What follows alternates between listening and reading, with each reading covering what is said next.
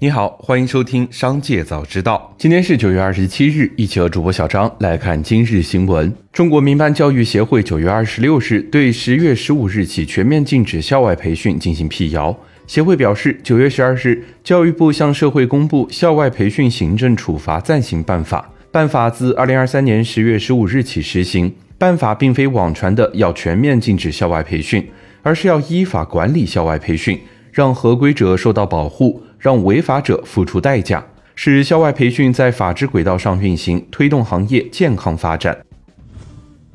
天眼查 App 显示，九月二十五日，姚振华深圳市宝能投资集团有限公司、宝能控股有限公司、新疆托吉斯供应链有限公司、来华控股集团有限公司新增一则被执行人信息，执行标的五点九亿余元，执行法院为乌鲁木齐铁路运输中级法院。风险信息显示，深圳市宝能投资集团有限公司存在七十余条被执行人信息，被执行总金额超过三百九十六亿元。紧接着，再让我们一起来关注企业动态。九月二十六日消息，花王考虑进行化妆品品牌重组，积极投资三十个品牌中的约百分之七十，以促进海外发展。同时考虑终止或整合其余百分之三十的品牌。根据清算结果，花王将在二零二三财年出现约五十亿日元的特别亏损，主要原因是处置存货。九月二十六日，有消费者发现蜜雪冰城部分产品价格上调了一元。记者与数家蜜雪冰城门店工作人员核实后发现，调价属实。咖啡系列饮品和蜜桃四季春价格上调一元。一位门店工作人员表示，涨价原因是物料有所变化。咖啡原料换产品了，蜜桃四季春原料由常温改为冷链运输，其他的暂时没有变化。北京链家近日调整了中介费的收取标准，收取标准从目前房屋成交总价的百分之二点七统一下调至百分之二，同时收费模式从购房一方单边支付中介费改为买卖双方共同承担，买卖双方各承担百分之一。对于福特停止与宁德时代在美建厂计划的传闻，记者九月二十六日以投资者身份致电宁德时代证券部，其工作人员回应称是虚假消息，目前的推进是顺利的。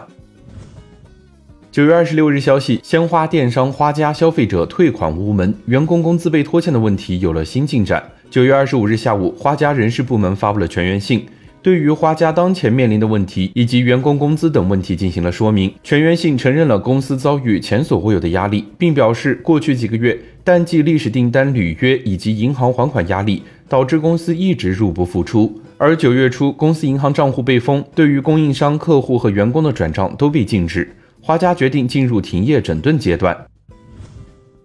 近日，快手电商官方数据产品生意通迎来全面升级。本次升级聚焦商家入驻后各环节，对四大核心经营场景——直播、短视频、商城、达人合作的数据呈现进行了优化。据悉，升级后的生意通主框架新增了今日快讯、经营推荐两大板块，其中今日快讯模块将根据不同阶段的商家关注点，实时推荐各类榜单、数据异动、处罚信息等。经营推荐模块将对核心链路数据做重点拆分，并进行智能推荐，方便商家调整经营策略，实现经营提效。九月二十六日，线上线下一体化汽车服务平台途虎养车正式在香港联合交易所主板挂牌上市，发行价每股二十八港元，募资金额十点八一亿港元。按此发行价来计算，途虎养车的市值超过两百四十亿港元，成为独立汽车售后服务市场首家港股上市公司。中国银行间市场交易商协会九月二十五日消息，二零二三年九月二十一日，大众汽车在银行市场发行首单十五亿熊猫债，成为又一家进入中国债券市场发债融资的跨国企业。紧接着，再让我们一起来关注产业消息。最新报告显示，随着汽车市场的逐步复苏，加上智能座舱的推广下，整体汽车显示面板的需求逐渐回稳，并开始有上升趋势。预估二零二三年车用显示面板整体供应量将保持增长，二零二六年预计供应量将超过二点四亿片。而伴随 OLED 面板的效能提升及成本持续优化，OLED 车用面板市占率到二零二六年有望达到百分之八点九。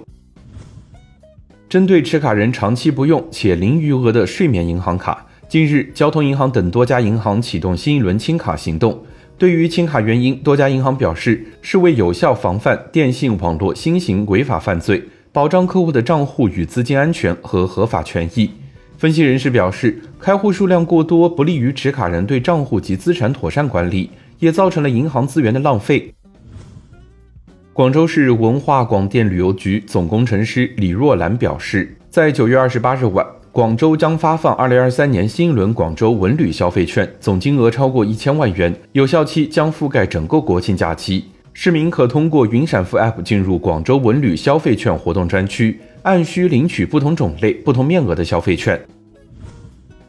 成都市房地产市场平稳健康发展领导小组办公室印发关于进一步优化政策措施，促进房地产市场平稳健康发展的通知，其中提出调整住房限购措施。四川天府新区直管区、成都高新区南部园区、锦江、青羊、金牛、武侯、成华区继续实施住房限购，统一为一个限购区域。其他区域不再审核购房资格，在限购区域范围内购买一百四十四平方米以上住房不再审核购房资格，更好满足居民改善性住房需求。以上就是今天商界早知道的全部内容，感谢收听，明日再会。